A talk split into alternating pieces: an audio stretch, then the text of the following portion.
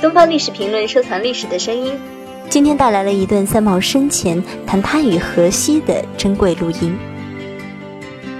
冬天已经快要来了，那个时候我住在一栋大学城附近的一个修女办的女生宿舍里面，在那个地方呢，我已经认识了一个男孩子，他的名字叫做 Jose Maria，那么中文我就把它改成叫做荷西。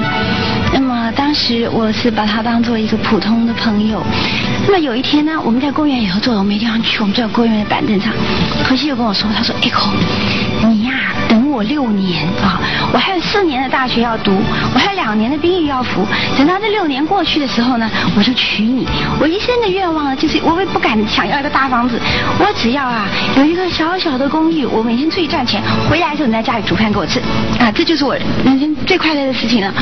那么我听他讲的时候呢，我心里忽然受到一种很深的感动，因为我觉得他说的话不是就是在我初恋的时候，我反过来跟那个男孩子说的话吗？我既然你说了这个话，那么我们就疏远一点，不要常常见面好了。你最好不要到宿舍来找我了啊。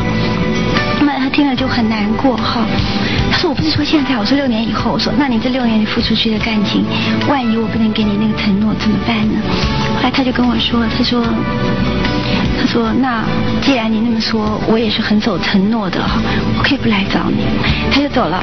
走的时候呢，他倒着跑，他看着我的脸就往后退。那个公园很大，也不会绊倒东西的，手里就捏着他那个从来不戴的一顶法国帽子啊，倒着跑，一面跑一面挥手，一面就叫：“Echo 再见，Echo 再见，，Echo 再见。”可是都快哭出来了，还在那里做鬼脸哈，说：“Echo 再见。”就倒着跑。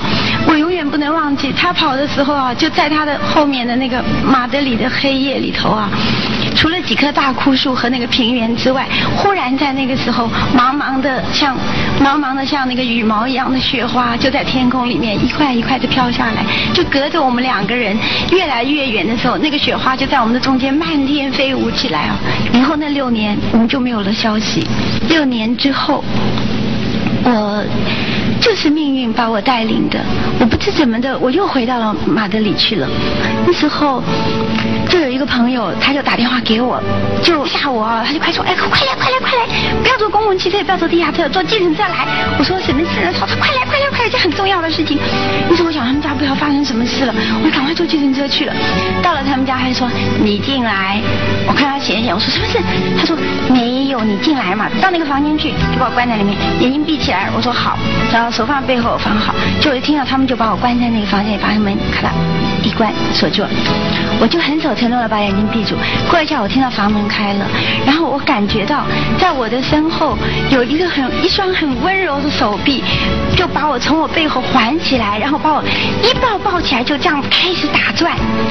那时候我就穿着那个《撒哈拉故事》那个书里面那条那个连身的长裙子，那个裙子就被一个人抱着打转，我眼睛当然打开了，我一看的时候。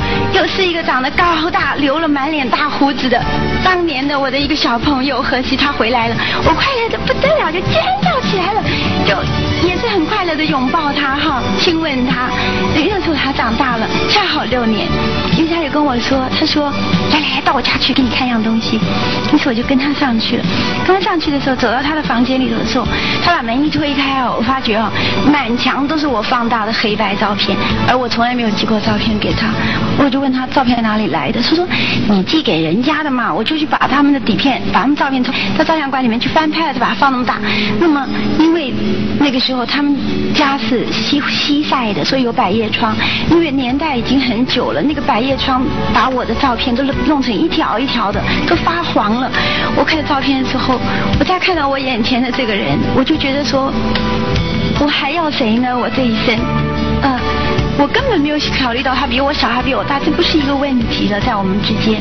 所以那个时候，我很不是很冲动的，我非常理智的就问他说：“荷西，六年以前你说你最大的愿望就是要娶我，现在如果我跟你说我要嫁给你，是不是太晚了？”他说：“天哪！”他说：“一点也不晚。”他快乐的不得，他还流下了眼泪。更多精彩声音，请关注《东方历史评论》官方网站。